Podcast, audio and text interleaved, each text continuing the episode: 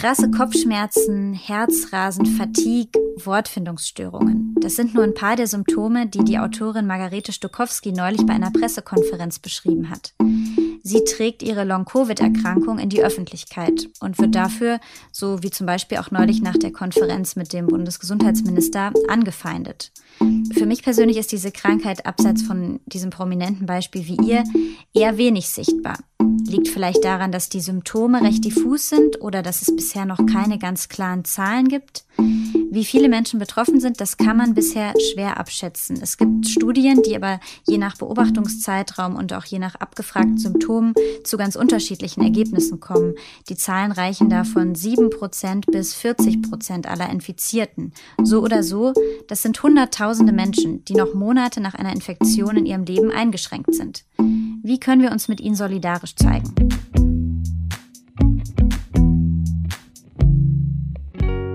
Willkommen bei Solidarität, was können wir tun? Dem Podcast, in dem wir Initiativen und Menschen vorstellen, die sich wichtigen gesellschaftlichen Themen widmen. Ich bin Eva und in dieser Folge spreche ich mit Mia Diko, einer der Sprecherinnen von der Initiative Long Covid Deutschland. Hallo Mia. Hallo, hallo Eva. Magst du erst mal kurz was über dich sagen? Du bist ja nicht nur Sprecherin bei der Initiative Long Covid Deutschland. Was ähm, machst du sonst, wenn du nicht bei dieser Initiative dich einsetzt?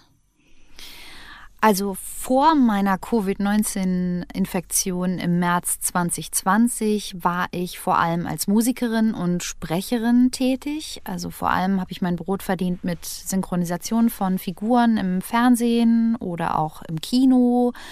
Hörspiele, Hörbücher habe ich gesprochen und dann habe ich auch noch Musik gemacht ich habe ziemlich viel gearbeitet, war ein sehr aktiver Mensch und ähm, jetzt bin ich das nicht mehr so. Ich kann noch etwa 10 Prozent meiner früheren Tätigkeit machen. Und mit der restlichen Energie, mit Ach und Krach, engagiere ich mich bei Long Covid Deutschland einfach aus der Notwendigkeit. Also das ist ähm, natürlich auch in meinem Interesse, mich wirklich für diese Menschen einzusetzen. Aber ich habe natürlich auch ein eigenes Interesse. Ich möchte nämlich irgendwann mal wieder gesund werden. Hm, kannst du das noch ein bisschen beschreiben, wie sich dein Alltag verändert hat? Also wie äußert sich die Krankheit bei dir? Genau, ich fange mal vorne an. Also im März 2020 hatte ich mich mit Covid infiziert. In der ersten Welle, noch bevor es Masken gab sozusagen oder bevor die normale Bevölkerung wusste, dass man die auf jeden Fall tragen sollte. Und dann war ich relativ lange krank. Man sagt dazu mild moderat, aber es ging schon so weit, dass ich auch in die Notaufnahme mal musste, weil ich extremes Herzrasen hatte und Herzrhythmusstörungen während der Akutphase. Und ähm, ja, das hat mich ziemlich lange in der Quarantäne gehalten. Ich glaube, letztlich hätte ich nicht irgendwann den Entschluss gefasst, mich einfach nochmal zu testen, wäre ich nie aus der Quarantäne rausgekommen, weil ich einfach seither durchgängig Symptome habe. Und ähm, ja, das ist, jetzt weiß ich, was das ist. Jetzt gibt es dafür Namen. Also ich habe inzwischen Diagnosen namens MECFS nach Covid. Das steht für myalgische Enzephalomyelitis mhm. beziehungsweise Chronic Fatigue Syndrome. Und dann habe ich noch eine andere Diagnose, die heißt POTS, P-O-T-S. Das steht für posturales orthostatisches Tachykardie-Syndrom. Das sind beides Erkrankungen des Nervensystems. Bei MECFS geht man davon aus, dass es neuroimmunologisch ist und POTS ist eben eine Störung des autonomen Nervensystems. Das sind jetzt viele Fachwörter, mhm. das könnt ihr auch theoretisch alle jetzt wieder gleich vergessen. Was man mitnehmen sollte, ist, das sind chronische Krankheiten, die teilweise sehr schwer verlaufen können. Das sind dynamische Behinderungen, die bis heute leider nicht heilbar sind. Und MECFS ist zum Beispiel eine Erkrankung, die leider auch seit Jahrzehnten marginalisiert wurde, nicht anerkannt wurde und nicht beforscht wurde. Also wir wissen über MECFS leider noch ziemlich wenig, obwohl es schon seit, äh, ja eigentlich schon immer existiert. Es existiert, solange es Viren gibt. Mhm. Es ist ziemlich vergleichbar mit einer Erkrankung wie MS Und Multiple ist, Sklerose. Genau, mhm. danke dir. Und es ist eben eine ziemlich schwere Erkrankung. Und ähm, als ich dann merkte, ich habe diese Erkrankung, die Diagnose kam dann bei mir super früh, weil ich einfach extremes Glück hatte. Aber als ich dann wusste, was es ist und, und mir das sozusagen das Ausmaß dieses Problems bewusst wurde, also dass das nicht erst seit Covid existiert, sondern schon seit ja, eben seit Jahrzehnten und in Deutschland einfach nicht anerkannt wird. Ähm, seit mir das klar wurde, wusste ich, okay, das Problem ist viel größer als ich und meine Betroffenheit und ich muss mich engagieren. Und ich habe über eine Selbsthilfegruppe, die es damals gab, die es auch immer noch gibt, die heißt inzwischen Long Covid Deutschland, genau wie wir auch, ähm, über diese Selbsthilfegruppe habe ich andere Betroffene kennengelernt, von denen sich manche engagieren wollten. Und das hat dann dazu geführt, dass es jetzt heute diese Patientinnenorganisation gibt, ähm, die eben auch Long Covid Deutschland heißt. Und wir sind so ein eigentlich lockerer Haufen von Menschen. Inzwischen sind wir ziemlich viele MedizinerInnen und ähm, wir haben auch ziemlich viele Leute, die auch selber im Gesundheitswesen arbeiten, darüber hinaus als Pflegerinnen zum Beispiel oder gearbeitet haben. Ich bin da eher so ein bisschen der Sonderling, mhm. weil ich aus den Medien komme. Mhm. Und ähm, wir, ja, wir machen im Grunde alles Mögliche, was mit dem Thema zusammenhängt. Und wir machen Dinge, für die wir eigentlich gar nicht verantwortlich sein sollten. Aber dazu kommen wir bestimmt später noch. Ich erkläre gerne genau, was wir, was wir tun und so weiter. Aber genau, meine Situation war einfach, ich bin krank, ich checke, oha, das sind ja Zustände hier in Deutschland, die katastrophal sind. Das Gesundheitswesen ist null vorbereitet auf uns. Und alle unterschätzen das Problem nicht erst seit Covid, sondern schon immer. Und warum denkst du, war das auch schon vorher eine marginalisierte Krankheit oder ähm, eine wenig sichtbare? Genau, also man muss noch mal ein bisschen ausholen, glaube ich, und differenzieren. Also Long Covid ist als Begriff von Betroffenen geprägt worden und einfach steht einfach dafür, dass es Betroffenen nach der eigentlichen Akutphase von Covid weiterhin schlecht geht. Das kann neu auftreten, das kann bestehen bleiben, so wie bei mir. Ähm, das kann auch, äh, das können völlig neue Symptome sein, das können aber auch Symptome sein, die man während der Akutphase schon hatte. Und das steht auch für alle möglichen Spätfolgen. Das steht auch für ganz klar abgrenzbare Organschäden. Es gibt nach Covid auch einen Haufen Organschäden, die man haben kann. Zum Beispiel, so wie ich auch hatte. Ich hatte auch eine Perimyokarditis. Das ist eine Herzbeutel-Herzmuskelentzündung. Das kann bedeuten, du hast Lungenschäden. Das kann bedeuten, du hast, ähm, du warst auf einer Intensivstation und hast jetzt sozusagen Spätfolgen der Intensivbetreuung. Mhm. Und das kann sowas sein, wie ich jetzt eben auch entwickelt habe, so eine Erkrankung wie MECFS, die eine schwere ähm, neuro neuroimmunologische Folge ist von vielen viralen Triggern. Also das ist eben nicht nur bei Covid so. Und das ist das, worüber ich jetzt rede, was mhm. sozusagen über Jahrzehnte nicht verstanden ist und auch nicht gesehen wird und marginalisiert wird. Und ähm, einer der Hauptgründe aus meiner Sicht ist, dass das zu 80 Prozent äh, Frauen betrifft. Also 75 bis 88 Prozent sind 75 bis 80 Prozent sind ähm, postvirale Erkrankungen immer sozusagen bei Frauen vertreten, einfach doppelt so häufig als bei Männern. Das ist bei MS auch so. Mhm. Den Vergleich habe ich ja vorhin gewählt. Und ähm, historisch kann man sich das auch bei MS angucken. Die Krankheit wurde viele Jahrzehnte lang immer als, als Hysterie beschrieben. Und so ein bisschen kann man die, die, die Entwicklung, die es jetzt gibt, auch vergleichen, weil jetzt im Moment auch in der Wissenschaft ein Kampf äh, quasi ausgebrochen ist zwischen den verschiedenen Fachrichtungen. Und die Psychosomatiker möchten ganz, ganz unbedingt Long-Covid und MECFS für sich claimen. Man sagt, wie sagt man auf Deutsch? Also das für sich sozusagen beanspruchen. Mhm. Genau. Und wir wissen aber eigentlich, also besser gesagt, ExpertInnen wissen, dass diese Erkrankung physiologische Grundlagen hat. Das ist von außen erstmal sehr gut verwechselbar mit psychischen Erkrankungen. Wenn ich beim Arzt sitze und ich weiß nicht, was ich habe und der weiß nicht, was ich habe, aber ich sage, Herr Doktor, ich habe oder Frau Doktor, ich habe hier ähm, ständig so Herzrasen und dann misst er auch mal mit dem EKG meinen Puls.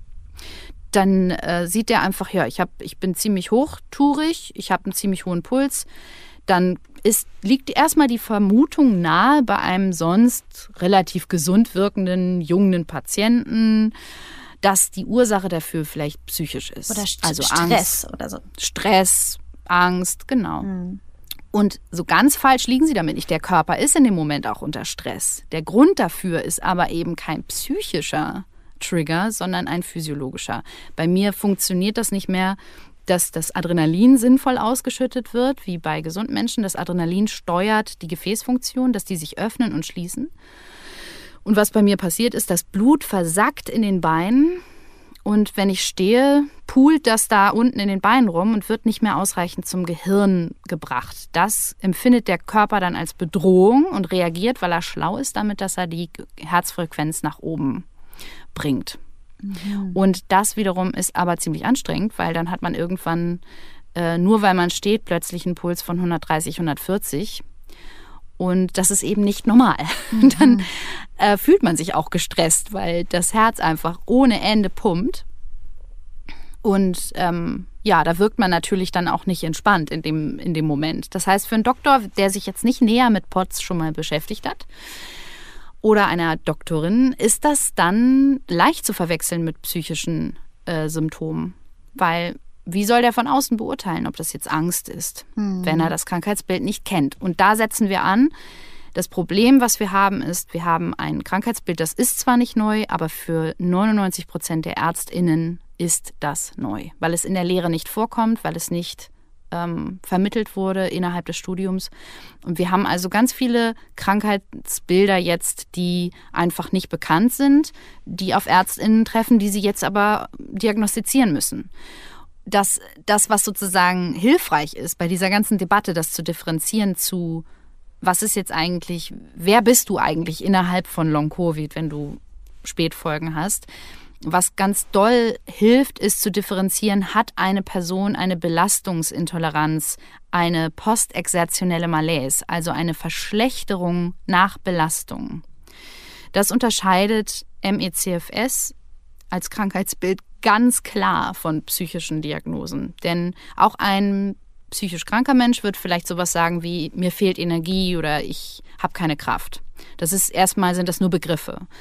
Was aber bei psychisch kranken Menschen oft hilft, ist, wenn die sich dann bewegen, wenn die rausgehen, wenn die sich aktivieren. Bei MECFS ist das nicht hilfreich, sondern kann im Gegenteil, wenn es zu viel ist, schädlich wirken. Das heißt, wenn ich jetzt entschließe, ich gehe raus und mache einen Spaziergang, dann geht es mir, wenn das über meiner Belastungsgrenze liegt, am Tag danach oder am Tag sogar noch später danach, geht es mir dann schlechter. Und wenn dieser Effekt vorliegt, dass wenn ich eine körperliche, mentale, geistige Anstrengung unternommen habe und es mir danach schlechter geht, wenn das vorliegt, hat man eine postexertionelle Malaise und dann braucht man auch einen ganz anderen Behandlungsansatz als andere Patienten, die eben dieses Problem nicht haben. Und wenn das nicht verstanden ist, deswegen sind Aufklärungskampagnen eben auch so wichtig, wenn das nicht verstanden ist, dann werden falsche Behandlungs- oder falsche Rehabilitationsmaßnahmen angeordnet und ein Teil der Betroffenen innerhalb der Long-Covid-Community verschlechtert sich dadurch. Das ist auch das, wo wir am meisten jetzt im Moment das Augenmerk drauf haben und wofür wir am meisten kämpfen, dass man darüber aufklärt, dass diese Patientengruppe identifiziert wird und dass denen dann auch eine entsprechende symptomorientierte Behandlung zukommt, also eine Versorgungsstruktur existiert, die sich um diese Erkrankten kümmert. Und die existiert leider eben noch nicht, außer in Berlin an der Charité. Aber ist es dann überhaupt sinnvoll, das noch unter Long-Covid zu bündeln, weil das klingt jetzt für mich nach so vielen verschiedenen Krankheiten und Krankheitsbildern, dass ich mich frage, ob dann dieser Sammelbegriff ähm, zuträglich ist, auch in der Aufklärungsarbeit.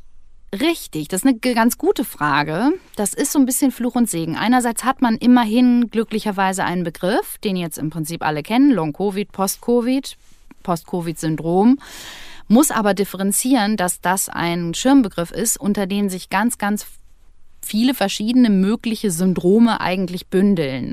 Mhm. Wie zum Beispiel jetzt das, was ich habe. Da gibt es mhm. auch noch andere. Und wenn man das nicht differenziert, dann läuft man eben auch Gefahr, die verschiedenen Patientengruppen nicht sinnvoll zu behandeln und auch in Studien nicht sinnvoll zu trennen. Das ist eine sehr berichtigte Frage, ja. Mhm. Und wie sieht die Arbeit dann konkret aus? Also führt ihr Gespräche, schreibt ihr Ärztinnen an?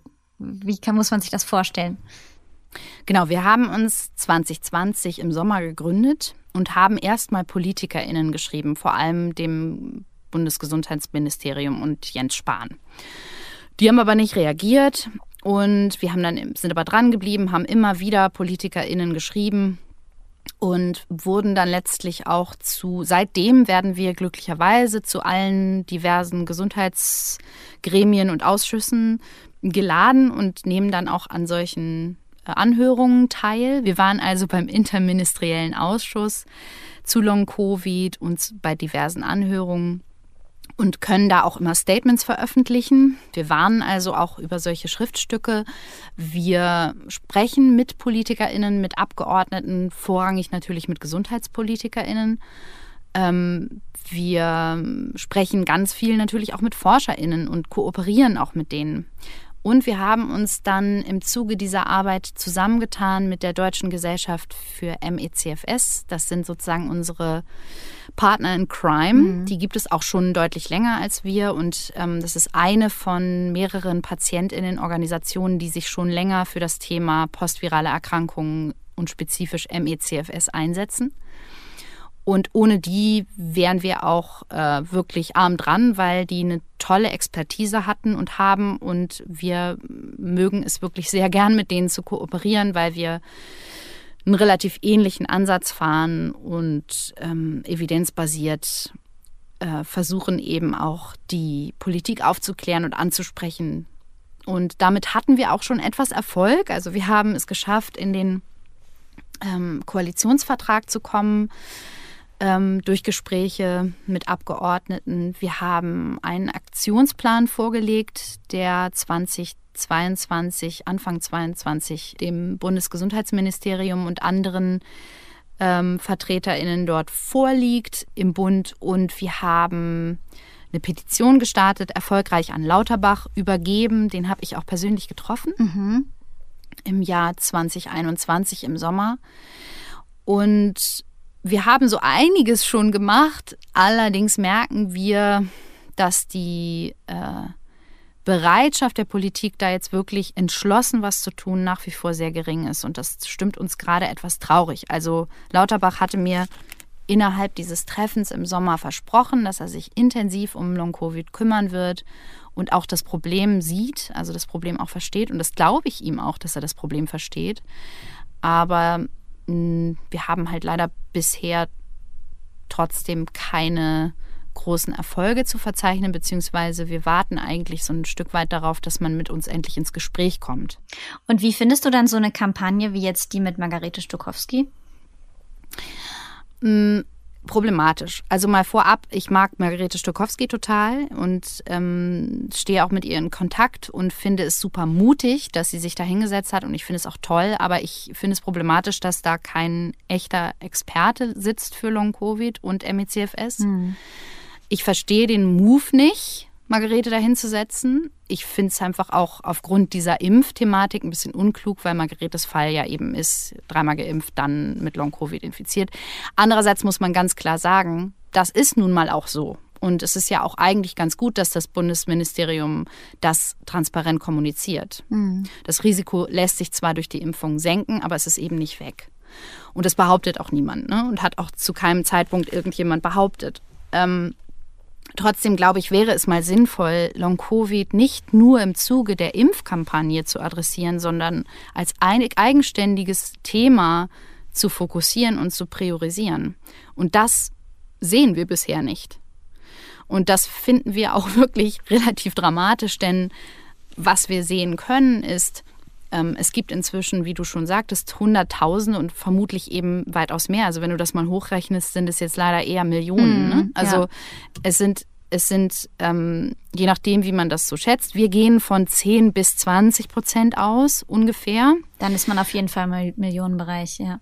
dann ist man locker im, im Millionenbereich. Mhm. Und die Frage ist aber, und das ist eine, die wir auch von Anfang an gestellt haben, wer ist denn nun wie betroffen? Und das wissen wir nicht. Wir wissen, dass Menschen in riesengroßer Zahl betroffen sind. Wir wissen, dass viele davon auch krank bleiben. Aber wie viele das sind und mit welcher Erkrankung und mit welchem Schweregrad, das wissen wir nicht. Wir wissen noch nicht, wie viele Menschen bleiben danach arbeitsunfähig. Und wir wissen noch überhaupt nicht, wie drastisch die Auswirkungen für unser Sozialsystem und unsere Wirtschaft sein werden. Wir können im Moment nur vermuten und aus unserer Sicht, da wo wir stehen und mit dem Wissen, das wir jetzt haben, durch, die, durch den Austausch mit allen möglichen Expertinnen und ähm, diversen Akteuren im Gesundheitswesen, ähm, von unserer Perspektive aus ist das Ganze extrem drastisch. Also wenn wir jetzt darüber reden, dass wir so extremen Personalmangel haben, nicht nur in der Pflege, sondern auch in vielen anderen Berufen, mhm. aber eben auch in solchen Berufen, ja. dann wundern wir uns nicht, denn wir wissen, dass sehr viele unserer äh, Betroffenen aus diesen Berufen stammen. Wir haben unglaublich viele Menschen aus Pflegeberufen, Gesundheitsberufen in unserer Selbsthilfegruppe. Und das kann nun ganz toll Zufall sein, dass die sich nun alle bei uns versammeln. Aber wir haben doch deutlich den Eindruck, dass diese vulnerablen Gruppen, also die Menschen, die in körpernahen Berufen arbeiten, die einfach sich dem Infektionsgeschehen nicht wirklich entziehen konnten, mhm. zu keinem Zeitpunkt, dass die natürlich einfach ein höheres Risiko haben, Long-Covid zu bekommen. Und ähm, auch im Gesundheitswesen arbeiten sehr viele Frauen. Mhm. Also das ist auch so ein Zusammenhang. Ähm, und wir verstehen deswegen nicht, wenn wir eigentlich schon wissen, ähm, auch die, die europäischen Zahlen sind ja auch total düster. Da spricht man von 17 Millionen, wenn ich mich jetzt nicht irre, ähm, Betroffene. Wie kann man da noch zögern, umfassend in Forschung zu investieren. Zum Thema Forschung, wir haben jetzt 10 Millionen erstritten für die nationale klinische Studiengruppe, zusammen auch mit der DG für MECFS und eben der Charité Scheibenbogen, Professor Scheibenbogen, die gerade das Bundesverdienstkreuz bekommen hat, zu Recht, äh, worüber wir uns auch sehr freuen. Wir haben da monatelang gelobbyt und gemacht und getan und es wurden 10 Millionen freigegeben. Klingt erstmal viel, ist aber vergleichsweise wirklich wahnsinnig wenig, vor allem wenn man sich das im Kontext anguckt mit dem, was in den USA und auch in England schon für Gelder bereitgestellt wurden. Und was daran so traurig ist, ich höre jetzt auch gleich nochmal auf, diesen Sermon hier abzulassen, aber was daran so traurig ist, ist, dass Deutschland eigentlich extrem gute Infrastruktur für Forschung hat. Mhm. Wir haben exzellente ForscherInnen. Wir haben hier in Deutschland wirklich auch ExpertInnen in diesem Fach. Wir haben eine ausgewiesene MECFS Expertin, Professor Scheibenbogen, die international anerkannt ist. Wir haben Grundlagenforscher wie Bupesh Prusti. Wir haben eine tolle Unikliniklandschaft. Wir haben Pharmakonzerne hier sitzen. Ähm, wir haben hier ja auch schon vielversprechende ähm, Medikamente in Arbeit wie BC007, die als Kandidaten für die Therapie einsetzbar wären. Also es gibt einfach eine ganze Reihe für Argumente, warum es total sinnvoll wäre, wenn Deutschland innerhalb Europas eine Vorreiterrolle sogar übernehmen würde in Forschungsförderung für diese Themen. Und ja, also ich kann mir auch nicht vorstellen, dass Deutschland es sich besonders gut leisten kann, in diesen ökonomischen Bedingungen, in denen wir gerade sind, noch weiter Personal aufs Spiel zu setzen und noch weiter Menschen einfach ähm, ihrer Krankheit sich selbst über, zu überlassen, ähm, ohne Hilfe und ohne Heilung. Wie kann man denn eure Initiative konkret unterstützen? Ja, also wie ihr schon gehört habt, liebe HörerInnen, das Thema ist komplex. Ähm, das heißt, so ganz einfach ist es nicht. Wenn ihr euch jetzt zum Beispiel mit einer ähm, Beschwerde an eure Abgeordneten oder mit einer Frage an eure Abgeordneten wendet, dann kommt da eventuell zurück, ja, wir machen ja schon voll viel. Das ist aber leider häufig einfach nicht so richtig wahr. Es gibt relativ viele, ich sag mal, Täuschungsmanöver, die wir dann immer wieder hören. Was ihr aber sagen könnt, ist zum Beispiel, oder fragen könnt, ist, warum zur Hölle wurde ähm, kein weiteres Geld für, für klinische Forschung als 10 Millionen bereitgestellt? Oder warum gibt es kein Geld für Grundlagenforschung vom Bundesministerium für Bildung und Forschung? Wir haben da Konzepte vorgelegt und uns wurde gesagt, da kommt kein Geld mehr. Könnt ihr vergessen, bis auf weiteres wird da nichts passieren. Wir wollen uns jetzt erstmal angucken, was aus diesen 10 Millionen wird. Das ist natürlich totaler Wahnsinn, weil wir haben jetzt 10 Millionen für klinische Forschung bekommen. Das ist, wie gesagt, relativ wenig. Also ich will jetzt nicht noch drastischer werden, aber es ist halt eben auch wirklich das Minimalste, was man da jetzt hätte investieren können. Und klinische Forschung macht man eigentlich erst, ähm, wenn man Grundlagenforschung schon gemacht hat oder parallel dazu, aber nicht normalerweise nicht davor. Warum das jetzt davor gemacht wurde, und priorisiert wurde, liegt einfach daran, dass super, super viele Menschen jetzt gerade extrem krank sind und wir da einfach loslegen müssen. Mhm. Es gibt jetzt Wirkstoffkandidaten, die man untersuchen muss und kann und damit konnte man jetzt einfach nicht warten. Trotzdem ist es wichtig herauszufinden, was passiert da eigentlich im Körper. Dann kann man fragen, warum gibt es bis heute keine Aufklärungskampagne? Warum gibt es keine Fortbildung verpflichtend für Ärztinnen und für andere Menschen aus dem Gesundheitswesen? Warum gibt es keine Fortbildung und Aufklärung für Menschen an Schulen? Wir haben natürlich auch das Problem, dass viele Kinder betroffen sind. Die sind zwar seltener betroffen als Erwachsene, aber es gibt sie. Und Schulen und Jugendämter und alle, die in Berührung stehen mit diesen Kindern, auch Jugendärzte und, und Kinderärztinnen, kennen dieses Krankheitsbild nicht. Was passiert? Sie werden weiter in den Sportunterricht geschickt, wenn sie PEM haben und verschlechtern sich immer weiter und immer weiter. Und das ist drastisch, das ist nicht zu unterschätzen, das ist wirklich dramatisch.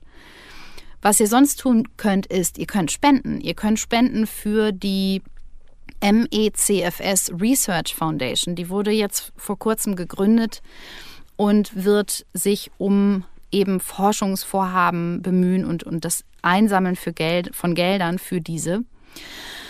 Und ihr könnt uns unterstützen mit Schenkungen.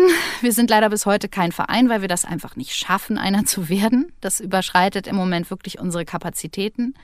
Also ich weiß nicht, ob es rauskommt, aber die Verzweiflung auch bei uns im Team ist extrem groß, weil wir sind selbst betroffen.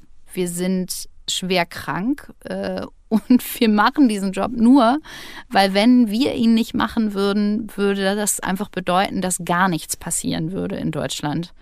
Und das ist, das ist wirklich, ja, also ich, ich kann gar nicht das ist schon klar machen, ein Armuts wie drastisch das ja, ist. ist schon ja, ein Armutszeugnis für die Gesellschaft. Ja. Es ist verdammt bitter. Mhm. Und ähm, es war eben auch schon immer bitter. Und jetzt hat das Ganze eigentlich nur Auftrieb bekommen, weil so viele Menschen in so kurzer Zeit eine Infektionskrankheit hatten. Und ähm, genau das, also man kann spenden, man kann auch für die Deutsche Gesellschaft für MICFS spenden, die ich ja auch schon erwähnt habe. An dieser Stelle Shoutout, weil die einfach klasse sind. Wie gesagt, uns kann man was schenken und man kann eben seine politischen VertreterInnen fragen, what the fuck? Und es fehlt im Grunde auch ein Aufschrei aus der, ich sage das in Anführungsstrichen, gesunden Bevölkerung, weil inzwischen, glaube ich, fast jeder doch oder auch jede ähm, jemanden kennt, der irgendwie entweder sehr lange Zeit gebraucht hat, um sich zu erholen von dieser Erkrankung oder so wie ich jetzt eben schon seit einem Jahr, zwei Jahren in meinem Fall gehe ich bald auf die drei Jahre zu im März, ne? Ähm, anhaltend krank sind und nicht mehr gesund werden. Und wir tauchen in der Statistik als genesen auf. Wir sind aber nicht genesen. Mhm. Und welchen, das ist jetzt die letzte Frage, was wünschst du dir so im Umgang, im Alltag von den Leuten, die jetzt hier zuhören? Also ich habe nämlich auch gerade überlegt, hm, statistisch müsste ich ja auch jemanden kennen, aber ich weiß nicht so richtig davon. Vielleicht ist es auch irgendwie tabuisiert und man spricht nicht wirklich drüber, dass man es auch nicht erfährt von den Leuten, die einem relativ nahestehen.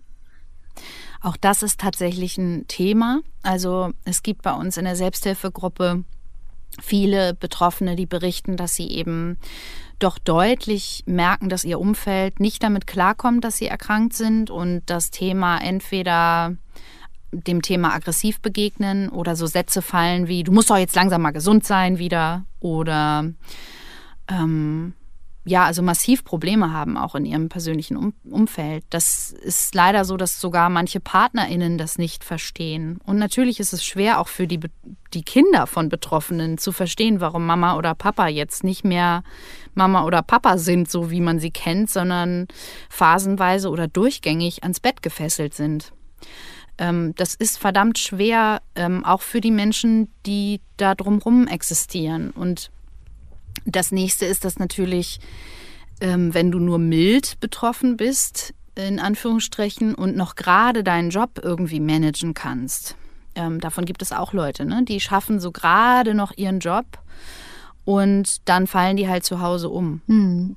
Die werden aber natürlich so lange wie möglich das versuchen, weiter aufrechtzuerhalten und nicht zu kommunizieren auf der Arbeit oder in ihrem persönlichen Umfeld, weil damit natürlich ein Stigma einhergeht und auch ganz real als Problem natürlich der Verlust der, der Arbeitsstätte im Raum steht. Ne? Wenn ich zu lange krankgeschrieben bin, wenn ich ähm, immer wieder ausfalle, wenn ich aus dem Krankengeld falle, irgendwann ähm, ist dieser soziale Abstieg leider zum Greifen nah. Und es gibt auch schon die ersten Betroffenen, die jetzt vorm Sozialgericht stehen, weil da einfach keine Absicherung passiert und auch keine Anerkennung.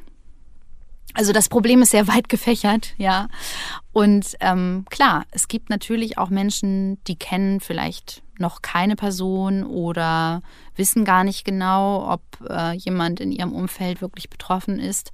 Aber ich glaube, die Zahl wächst halt weiter und das Be Bewusstsein damit hoffentlich auch.